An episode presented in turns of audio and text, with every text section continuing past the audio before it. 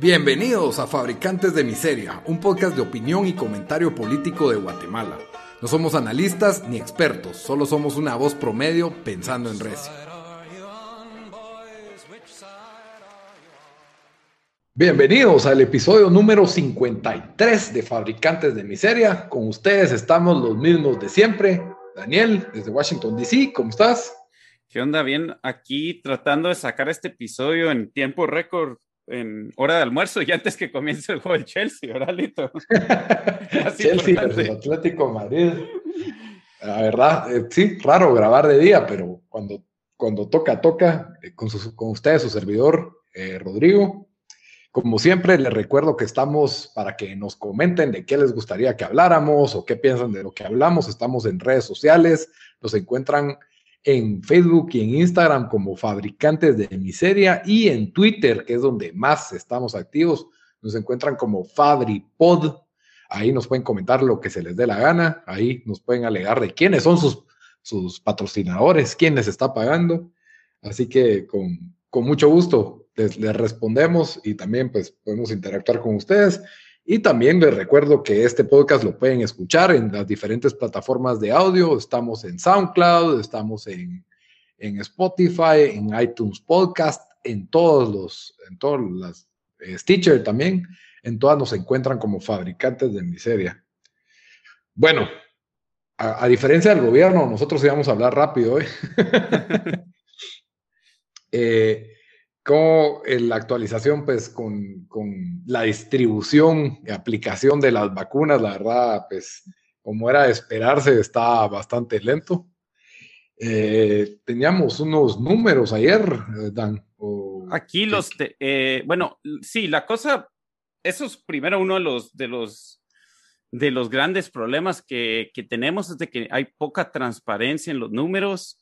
Eh, bueno, sí, ya, como ya saben, con el, con el conteo de, de, cómo iban, pues cuántos infectados y las pruebas y todo eso, creo que el gobierno sí tenía, pues, este reporte de datos y, y tanto Prensa Libre como Soy 502, me imagino uh -huh. que el periódico también tenían, pues, una forma fácil que pudiéramos ir ver que cuando comenzó el coronavirus era casi, casi como que ver cómo iban los partidos de fútbol, algo así, ¿verdad? Que uno mira el, el marcador. Sí, uno, uno mira el conteo.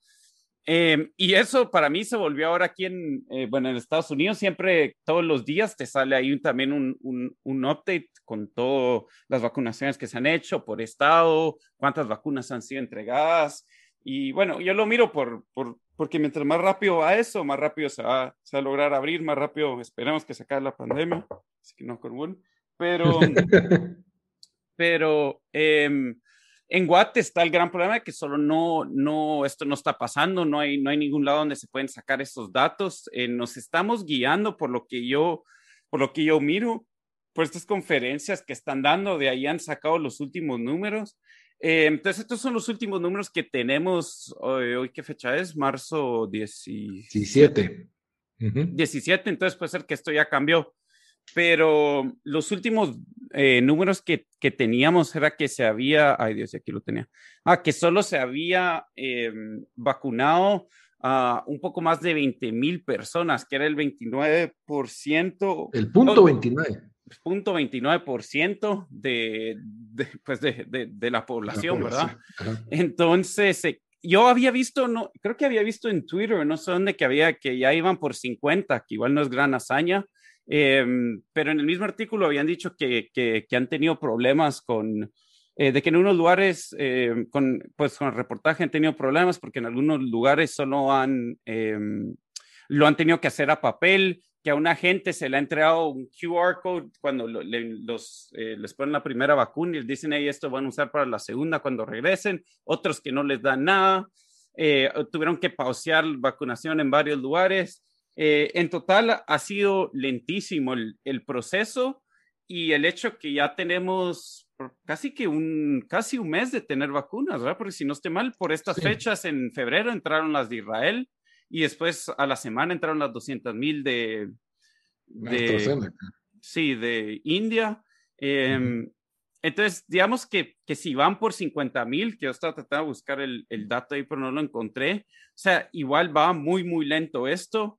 Em, yo quisiera oír al presidente o a alguien también hablar sobre esto y solo, solo no, no, no oímos nada. Eh, incluso, pues, em, la ministra de, eh, de, de, Salud, incluso ayer en, en, en una conferencia, hace dos días, eh, sale a decir de que de que mm, ya van a poner el plan para que gente se pueda registrar, que me da risa porque cada lo veníamos diciendo por semanas o no, antes que pasó esto, de que ya deberían de tener un plan para empezar a registrar a la gente, sin importar si te va a tocar tu vacuna en dos meses o en cuatro meses o en dos semanas.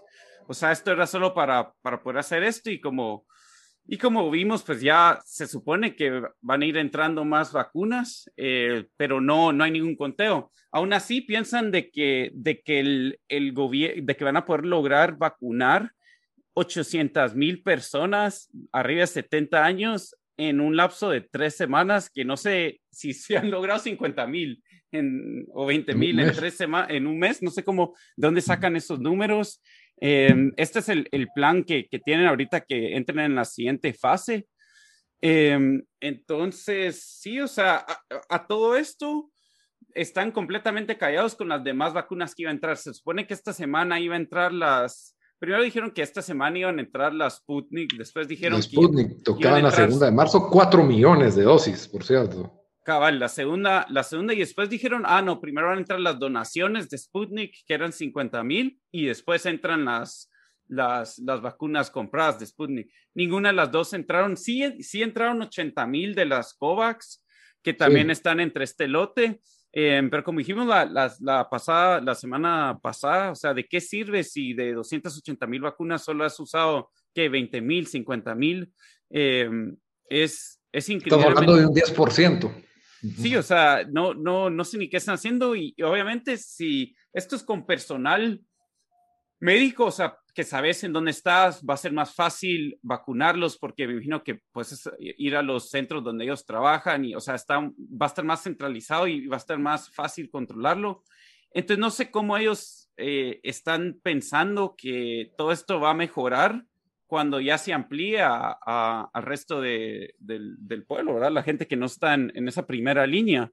Eh, sí. No sé, o sea, ahí sí que, pues, no, es que no, no creo que ni se puede usar de que somos cínicos, ¿verdad? Pero, pero sí, ya hemos visto la realidad.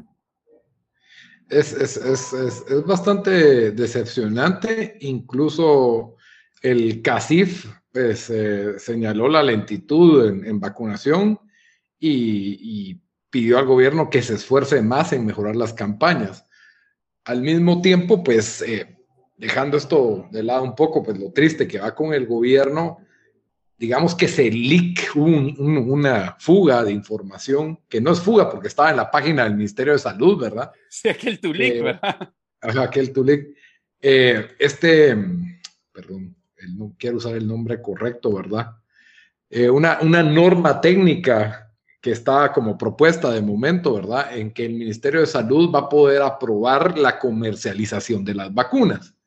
Hay que tener unas cosas claras. Esto todavía no puede entrar en vigencia porque las, fabricantes de vacunas no están vendiendo a empresas particulares las vacunas, ¿ya? En, solo se las están vendiendo a estados, a gobiernos, ¿verdad? Y me imagino que así va a ser de aquí al final de año. No sé, tal vez una empresa tipo Amazon tal vez logre comprar comprar vacunas directamente, por lo que no hay que paniquear para ninguno de los dos lados. Lo otro, ¿por qué no contás un poco de cómo, cómo funciona el proceso de vacunación en Estados Unidos? ¿Qué, qué te piden? ¿Te, ¿Te, están cobrando algo? ¿Te piden un seguro? ¿Tienes que pues, tener un seguro social? ¿Cómo mira, es? En cada, en cada lado es diferente y la verdad, pues parte de lo que iba a decir de por qué esta noticia, bueno, porque yo ahí en el chat lo, lo he tirado bastante, pero es bastante desalentador porque si ya me estoy dando cuenta del cambio que está pasando aquí con las vacunaciones, o sea, si sentís más gente está afuera, eh, ya están empezando a adelantar las restricciones, inclu incluyendo DC, que no podían servir alcohol eh, después de las 10. Entonces, un montón de bares y lugares cerrados eh, solo podían, creo que era menos como el 15 o el 10% de, los de, de capacidad podían tener los restaurantes adentro. Lo acaban de subir a 25. Eh, eh, Maryland, que queda a la par, va a abrir para conciertos, Virginia ya tiene, otros estados como en, en Georgia, que estuve este fin de semana, ya, o sea, ya tenían conciertos, ya, ya, ya, puedes hacer lo que querrás. No, pero, mi duda era... Ajá, no, no, yo sé, yo sé dónde iba, solo estaba usando esto, una, un long way to get there. Entonces, entonces es como que la única manera que verdad va a mejorar y sabemos lo, lo, lo que fue afectado en Guate, la, la, economía por esto, es que se vacune gente. Ya tenemos las vacunas y no está pasando. Entonces, aquí cómo funciona el sistema, por lo menos en, en DC, es de que em, al principio era eh, first come, first serve, ¿verdad? Entonces, estabas prácticamente como que agarrando un PlayStation 5. Dijeron, hey, el miércoles a las 9 vamos a abrir las líneas de teléfono y el website y los que logren agarrar, logran agarrar. Y solo eran como 4 mil vacunas, ¿verdad? La ciudad tiene como 2 millones de habitantes. Em, entonces ya te imaginas, o sea, pero igual yo tuve amigos que todos lograron agarrar esas primeras. Entonces lo hicieron las primeras dos semanas. Después, cuando eso no funcionó, ahorita comenzaron un sistema de preregistros donde pones tu, tu nombre eh, y después dicen, hey, si sos bueno, aquí ya están como en la segunda fase de vacunación, ¿verdad? Entonces terminaron con todos los que eran lo que dicen frontline workers, que son los del servicio médico y todo eso. Y ya te lo, aquí permite, eh, las condiciones que pusieron para que alguien pudiera vacunarse, la verdad son, son bastante fáciles. Eh, incluso una es que tenés que ser obeso, pero ser obeso creo que, que el, el, el metric que usaron de BMI es, es bien, bien, bien poco, o sea, donde, donde cualquiera, o sea, si alguien la quiere conseguir, solo dices, hey, yo tengo una de estas condiciones y la vas a conseguir. Cuando llegas, si tenés insurance, te están pidiendo llevar tu insurance card. Em, cuando, si no tenés, solo pues no tenés y te la están dando gratis. Em, ah, entonces, ¿cómo funciona? Yo, yo logré agarrar una, una cita, eh, yo, yo me preregistré a los tres días, como que ya, ya me tocaban y, y me dicen, hey, Em, eh, ya, ya, puedes, eh, ya puedes acceder, te dan entre los nueve lugares donde te puedes vacunar, ¿verdad? Donde tienen citas disponibles. Te, te dice cada una en dónde, qué tipo de vacuna tienen, ¿verdad? Entonces yo, yo quería la Johnson Johnson, solo había un lugar. Eh, me metí, que es, por cierto es uno de los lugares más peligrosos de aquí, así que ahí solo voy con el Uber y regreso casi. Em, y, y, ya te metes, miras qué horarios hay disponible y ya entonces eh, ahora como lo están haciendo, sí es bastante fácil. Ahora yo sé que en otros estados lo están haciendo usando Walgreens, eh, usando, bueno, yo incluso, yo, sí, yo incluso voy a un Safeway, que es una tienda aquí, un supermercado. Eh, entonces sí están, y puedes hacer, aquí no, pero en otros estados puedes hacer directamente con, ya sea con Walgreens o con CVS o con todo eso, puedes hacer tu cita. Entonces se está manejando diferente, pero, pero lo que esto nos enseña es de que hay un modelo, o sea, vimos los errores que los, porque aquí también comenzó bien lenta la cosa y, pudimos haber aprendido los errores que estaban pasando aquí.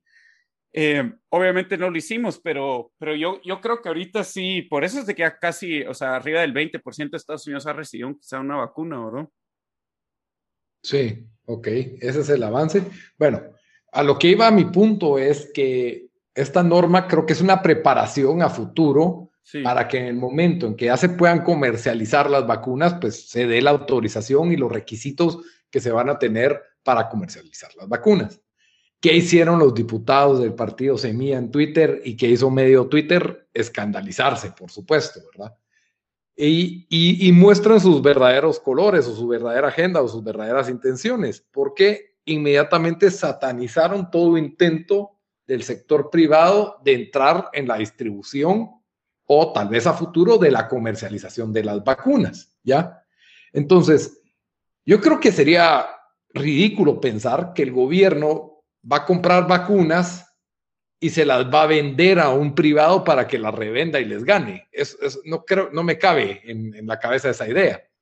Eh, pues, o que se las dé gratuitamente a un privado y el privado le cobra al gobierno por el servicio de la distribución, eso sí podría darse, pero no creo que vaya a haber un, un cobro directo al que va a recibir la vacuna, que es lo que realmente nos, nos, nos preocupa, ¿verdad? De que la vacuna, lo que le preocupa a la mayoría de gente es que la vacuna no vaya a ser universal y gratuita, y el temor es de que los que van a tener acceso a las vacunas son los que puedan pagarla y que se jodan los que no. Y ese es el, el gran alegato. Y, realmente esto pues, fue apoyado por esta, este partido político Semilla, eh, con dos de los diputados, Samuel Pérez también, satanizando la, el, todo lo que es la, privatización, que en Guatemala es fácil ver cómo las cosas en el sector privado, privado son más eficientes, tienen mejor calidad de servicio que, que en el sector público, lo cual pues inmediatamente les bota el caso, pero hace ver a cualquier intento de, del sector privado de ayudar con las vacunas como, una, como algo malo, ¿verdad? Y esto es porque obviamente algún día van a estar en campaña y quieren ser los defensores del pueblo y los defensores de tu bolsillo y los defensores de, todo mundo. Yo no quería usar, pues no lo veo como un ataque personal, sino que un ataque a este tipo de ideas, de que no, no está bien andar satanizando cosas. Que hubo corrupción en, en, las formas en que se han privatizado los servicios en Guatemala. Es probable, es probable que el gobierno y hubieron un montón de manos sucias en, los traslados de los servicios públicos a lo privado, de lo que tenemos. Pero hoy en día es fácil ver que un pasaporte, renovar un pasaporte toma cinco meses, un DPI puede tomar tres meses, si no es que más, y una licencia toma 30 minutos, ¿ya? Y la licencia cuesta lo mismo que el pasaporte, la licencia cuesta lo mismo que, bueno, en proporción, el DPI creo que cuesta 100 quetzales.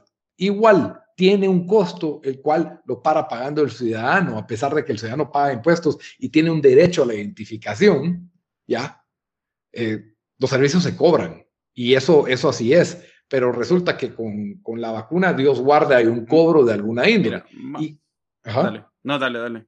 No, o sea, a lo que voy es, no estoy diciendo de que ojalá cobren la vacuna, no estoy diciendo de que debemos de comercializar las vacunas y que el primero que pague que se la lleve, no estoy diciendo eso, solo estoy diciendo que no deberíamos de satanizar o, no sé, o sea, antagonizar la participación del sector privado en la distribución de las vacunas. De momento, no paniquen, porque en ninguna parte del mundo se están comercializando. No se preocupen, no, nadie va a tener una vacuna de aquí hasta el 2025, así que todos, sin vacuna.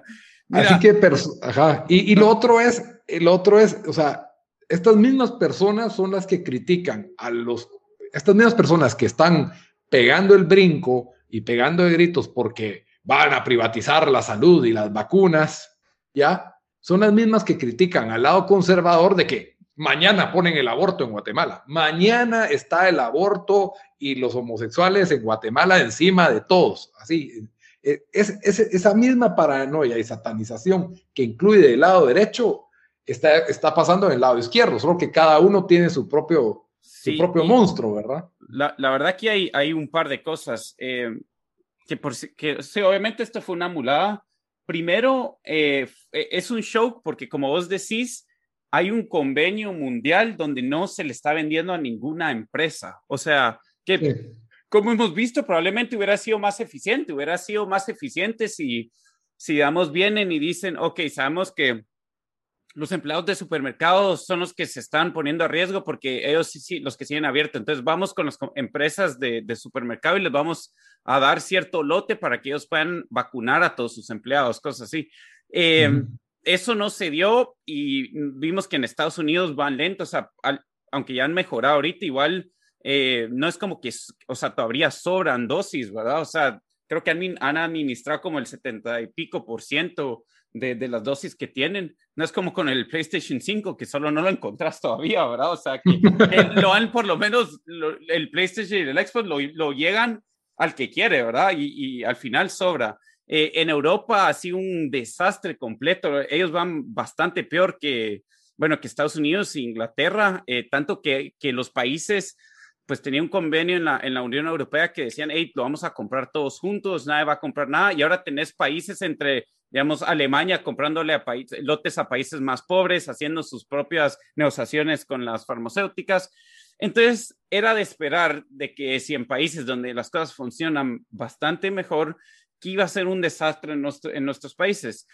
Después, lo que, lo que yo no entiendo es, em, como vos decís, ¿por qué el, el, miedo a que al final lo que queremos es que la vacuna le llegue a cuanta gente le pueda llegar? Entonces, si un lote de, digamos que hubieran dicho, va, vamos a permitir que, que el CACIF, o el, el que, que, es casi como decir Satanás en Guatemala, que, que, o, que, o sí. que una empresa privada o hacer una prueba, vamos a, agarrar 50 mil vacunas y se va a ir solo a, a, a, a estas, eh, pues, a, gente que trabaja en restaurantes y cosas así. Te apuesto de que esas 50 mil se hubieran usado mucho más rápido de, que las inyecciones que, ha hecho el Estado. O sea, si no, no, hay, no, hay, no hay para dónde. Em, entonces, cabal, bueno, lo dijimos hace unas semanas, pero esto no, no, no lo haríamos de ver es de que, ah, solo, o sea, solo es, bueno, entonces solo sería el que, el que, el que las puede, el que las puede comprar. O sea, al final lo que nos importa es cuántos vacunados hay, no tanto, o sea, quién, quién sí la tiene y quién no. Obviamente algunos, pues gente mayor edad queremos que ellos la tengan primero, pero, pero tenemos que, sé, que, innovar un poco en, en, ver cómo vamos a distribuir esto, porque si no, al paso que vamos, no vamos a llegar ni a 500 mil vacunas por, todo el año en Guatemala. O sea, y, o sea, ya estamos viendo eso, ¿me entendés? Sí. Entonces, eh, tenía otro punto que iba a decir sobre eso. No, lo, lo, otro es de que si era hubieran dicho, bueno, vamos a permitir en, en Guatemala que, que se compren las vacunas te o sea, igual se pudieran donar, o sea, de ese lote que se vende, o sea, ¿cuánto, ¿cuántos no hubieran donado para, para que toda la gente se pueda, para que bastante gente se pueda inyectar eh, eh, gratis, ¿me entiendes? Para que, vacunar, vacunar, inyectar, heroína, vacunar, vacunar gratis, o sea, no, no se está pensando bien con esto, entonces los del SEMIA es como que, ah, qué bien, no vamos a permitir que esto, que esto se haga la vacuna gratis para todos, pero gratis hasta en el 2025. Entonces, no sé, o sea, al final... No, sí, o sea, ellos tenían que hacer el show ahí, pero, pero es, y después obviamente van a, a, a, decir, bueno, es que tenemos el presupuesto, tienen que, tienen que mejorar el gobierno eh, la logística, sí, pero, o sea, digamos 200 años de decir que el gobierno tiene que mejorar, ¿verdad? O sea, es, es, ridículo pensar que, que, que, se ha fracasado en todo, que, porque en todo fracasa, que iban a hacer esto de, de, forma correcta. Entonces, vamos a ver el resultado. Te apuesto que vamos a tener esta misma discusión en seis meses, cuando, hemos, cuando se han vacunado mil, dos, eh, cien mil doscientos o cien mil, ciento veinticinco mil guatemaltecos algo así. Quería lidiar un poco con dos tweets que hizo la licenciada, la diputada Lucre Hernández Mac. Uno es cuando dijo, en la vacunación en lo privado es principalmente para venta y generación de ganancias. No sigue criterios epidemiológicos de, o de salud pública. Esto produce desigualdades y riesgos de salud porque quienes reciben la vacuna son quienes la puedan pagar, no quienes más la necesitan. Ok, momento. O sea, el hecho de que se va a vender una vacuna en lo privado en ningún momento dice que no se vayan a seguir estándares epidemiológicos o de salud pública. Tenemos una infraestructura de salud privada en Guatemala que creo que hasta sigue mejor los estándares de salud que nuestra infraestructura de salud pública. Solo, solo para empezar con eso, ¿verdad? Eh, claro, hay lugares de mal servicio, hay lugares donde se ha prestado mal, hay, hay casos, ¿verdad? Como en todos, pero es el triple en el estado donde la gente se muere porque no hay oxígeno o, por, porque hay carencia de, recursos, ¿verdad? De ahí lo otro dice, con lo apetecida que es la vacuna COVID-19, su venta en lo privado a estas alturas sería campo fértil para engaños y estafas con vacuna falsa. A ver, ¿quiénes fueron los que dieron pruebas falsas? ¿Blue Medical o Techniscan o fueron las del estado de Guatemala los que estuvieron comprando pruebas falsas? O sea, ¿por qué el miedo a que hayan estafas en lo privado cuando el Estado es el que ha estado estafando al pueblo de Guatemala por más tiempo? Entonces, eh, no se sostienen ninguno de los argumentos que tienen por objetivo satanizar la intervención privada, ¿verdad? El Estado ha sido inútil e ineficiente para esto. Claro, el hecho de que exista lo privado no quiere decir que no exista lo público, no quiere decir de que ahora ya no va a ser gratis ni universal, ¿ya? Y al mismo tiempo, el hecho de que haya una distribución más ágil, no importando si su fuente es privada, ¿verdad? Eh, el hecho de que hayan más vacunados evita los contagios porque pues estamos más propensos y de forma más rápida vamos a alcanzar la, lo que se conoce como la inmunidad de rebaño, que es lo que más le interesa al país, ya que con la inmunidad de rebaño, pues ya podemos retornar a la normalidad de no usar máscaras, seguimos con ley seca hasta las 9 de la noche en este país todavía, no se les olvide, todavía hay restricciones de aforo, todavía hay restricciones hasta parquearse en los centros comerciales, entonces tenemos a, también los comercios gastando en alcohol gel, tenemos al Congreso gastando en alcohol gel, y, no digamos en otros gastos por motivos de pandemia que, se están agregando a todo, ¿verdad? Entonces, la verdad tenemos que ver como un beneficio alcanzar la inmunidad de rebaño más rápida, ya que pues, si lo que le interesa es el, eh, al Estado es el beneficio colectivo, eh, pues es lo que deberíamos de buscar, sin importar que la fuente sea privada o pública, ¿ya? Siempre y cuando, obviamente, el Estado tiene que mejorar, obviamente el Estado tiene que hacer esta vacuna, como lo dijo, universal, pública y gratuita. Es, eh, pero el hecho de que exista una no excluye a la otra. Y con eso ya me caigo sobre el tema. Sí, el tema que hablaremos la otra semana otra vez. Probablemente. Pero todo esto, tenemos un presidente que realmente se está esforzando por las, cambiar las cosas, ya que creó un comité pro qué? Pro familia. Pro familia y pro vida. Pro familia y pro vida. Ahí estamos. Ahí estamos. De plano, ese comité es para que las vacunas lleguen cual Uber Eats a tu casa mañana. Ese debe ser el objetivo del, comité. No, el objetivo del comité, comité es reunir a esta serie de personajes que ocupan puestos públicos en, diferentes ministerios, por el cual no van a cobrar dietas ni cobrar extra, ya, ya nos dijo, pero lo que sí probablemente es que van a pedirse unos sus almuerzos de camarones, de lomito, porque siempre pasa lo mismo en este tipo de reuniones, y el objetivo es... Eh, capacitar y crear una cultura de parte del Estado para proteger a la vida y la familia, o sea, oponerse al aborto y a los matrimonios homosexuales, probablemente esa es la idea. Eh, y realmente ni eso, o sea, es para que ciertos sectores de la población crean que esa es una prioridad en el, en el gobierno de Guatemala, ¿verdad? Sí, eh, obviamente, primero yo no sé qué tiene con las con las comisiones y con los, o sea, eh, Diamatei, que está creando otra, hay que ver si, si de repente ahí sale Miguelito, de repente en uno de esos, de, de, esos, eh, en esa directiva, pero em, es totalmente ridículo que, que, se le esté poniendo atención a esto.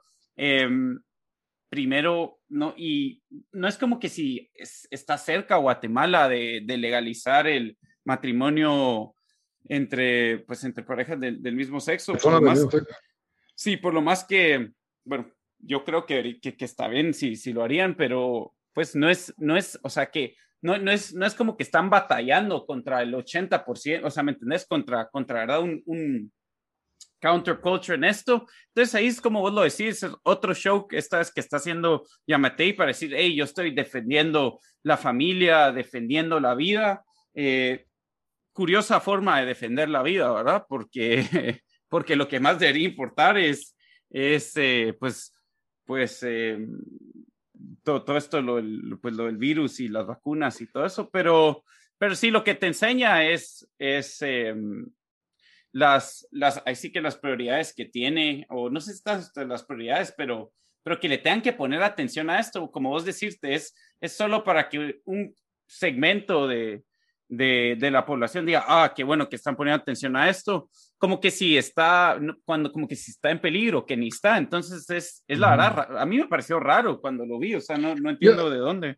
Lo veo como un esfuerzo para combatir el desgaste de su imagen que, que ha tenido durante los últimos años, porque es lo único que pueden hacer. Eh, eh, sufrió un desgaste terrible con las cuestiones del bicentenario, que es otra de las prioridades de este gobierno, la celebración de ese bicentenario. Entonces yo creo que pues para balancear, ah, lancemos una campaña pro familia, traigamos a un youtuber conservador de Argentina para que le hable al Congreso y este tipo de cuestiones que sirven para, para lavar cara, pues, pero no realmente no traen cambios de, ni sustantivos de, una, de una supuesta amenaza que, no existe, pues, o sea, constitucionalmente eh, no puede entrar en vigencia una despenalización del aborto, el, matrimonio, para el matrimonio entre personas del mismo sexo habría que reformar el Código Civil, no se ve ningún, que sea ninguna prioridad del Congreso eso, eh, creo que sería suicidio político de parte de alguna bancada tratar de, de, promover eso, eh, tal vez uno que otro diputado independiente se ha atrevido a hablar a favor de eso, pero la verdad es de que son, son nulos. Tal vez en unas dos, en, dos legislaciones más, tal vez podríamos hablar de esto como una amenaza, en mi opinión, eh, pero creo que están ahí para crear discusión, polarización y que, que, la gente crea que, que, se está preocupando por cosas que importan cuando ni siquiera están latentes. Sí, incluso... Em, eh, y solo para, para ya cerrar con eso, como vos decís, parte del desgaste que él tuvo el año pasado, que fue con ese sector que tal vez uno diría que es el más conservador, que tal vez sería el que más le gustaría, estos fueron los que, los que también se, se opusieron a los cierres que hizo y a las restricciones que puso. Entonces, es como su manera de decir, hey, mucha, aquí, o sea, no, no me en la espalda todavía, aquí estoy, aquí estoy para ustedes, miren el comité. Ah, exactamente. Bueno, como siempre, antes de terminar todos los episodios, les damos una recomendación de la semana. Así que, Dan, ¿qué, nos vas a recomendar esta semana? Bueno, yo les traigo aquí un podcast que creo que no he recomendado, casi seguro que no he recomendado. Em, y, Lito, vos también lo has oído, como cabal hablamos de esto esta semana, pensé en recomendarlo. El, podcast se llama S-Town, que es de los mismos que hicieron, eh, ay Dios, ¿cómo se llaman esos populares de, de, de, Serial y de This American Life. Em, es de solo siete, ocho episodios. Em, y la verdad no les quiero decir mucho porque hay unos twists ahí que, que, em, que pasan de que me arruinaría la historia. Pero eh, comienza con un, con un, bueno, con un asesinato, un, un misterioso asesinato en, en, una, creo que en Alabama, ¿verdad, Lito? Eh, sí, en un pueblo ahí. En un pueblo en Alabama y esta persona les, le estaba a demandar emails a este, a este reportero diciendo, hey, tenés que ver este caso, tenés que ver este caso, tenés que ver este caso. Y el reportero dice, bueno, al fin le, le va a hacer caso a este y empieza a grabar las conversaciones con él cuando va a Alabama y ahí se va desenvolviendo la historia. No les voy a decir más que eso, solo que, que es muy bueno. Alito, a vos también te gustó bastante, ¿verdad? Sí, muy bueno. Entonces, esa es, está en Spotify y me imagino que en otros lados para oír, donde pueden oír podcast, pero se llama S-Town, S-Town. Bueno, mi recomendación es una película que, película es las documental, para mí es más película, pero fue catalogado como documental porque sí tiene una historia ficticia armada y, y esta historia pues para revelando cuestiones de una forma documental, así que casi que reality show eh, se llama El Agente Topo o The Mole Agent. Está en Netflix. Es una película chilena eh, nominada al Oscar como mejor documental. La verdad está, está excelente. Eh, está excelente. No solo por, porque a este punto no sé si fueron actuaciones o cuestiones de la vida real las que, las que uno mira que son realmente conmovedoras y humanas. Se trata, de, la historia se trata de que este, necesitan parece que hay, una, eh, hay un asilo de ancianos y en este asilo una, una anciana está siendo objeto de maltratos y de robos por parte del personal y no están seguros si es el personal el que está haciendo esto, por lo cual quieren infiltrar a alguien para que, para que la vigile, para que vigile cómo funcionan las cosas en este asilo. Y obviamente el infiltrado pues tiene que ser una persona que tenga esa edad, ¿verdad? Entonces tenés a este a este señor de 85 años que le tienen que enseñar a usar un smartphone, unos lentes eh, con cámara, una pluma especial, una grabadora, y que tiene que hacer esta labor como de espionaje y reportar pues todos los días eh, eh, lo, que, lo que está viendo dentro del asilo, ¿verdad? Y, y todo este tipo de vivencias que se viven ahí que hacen que realmente sea entretenido y conmovedor al mismo tiempo, porque siento que estas películas sobre, sobre la vejez es un tema con el que todo el mundo se puede relacionar, todos, pues la mayoría tenemos algún abuelo con el que tuvimos una relación y, o sabemos que vamos a, llegar a ser, tal vez no abuelos, pero viejitos, ¿verdad? O sea, todos vamos para ese lugar y, cómo va a ser nuestro futuro. Entonces, de verdad, es una muy buena película, es chilena, eh, está al acceso de todos en Netflix, The Mole Agent en inglés o el agente topo en español. Muy bien, con eso terminamos el episodio número 53. Como siempre, nos buscan para escucharnos en todas las diferentes plataformas de audio como fabricantes de miseria y estamos en redes sociales, en Twitter, en Facebook y Instagram como fabricantes de miseria y en Twitter como Fabripod. Hasta la próxima. Adiós.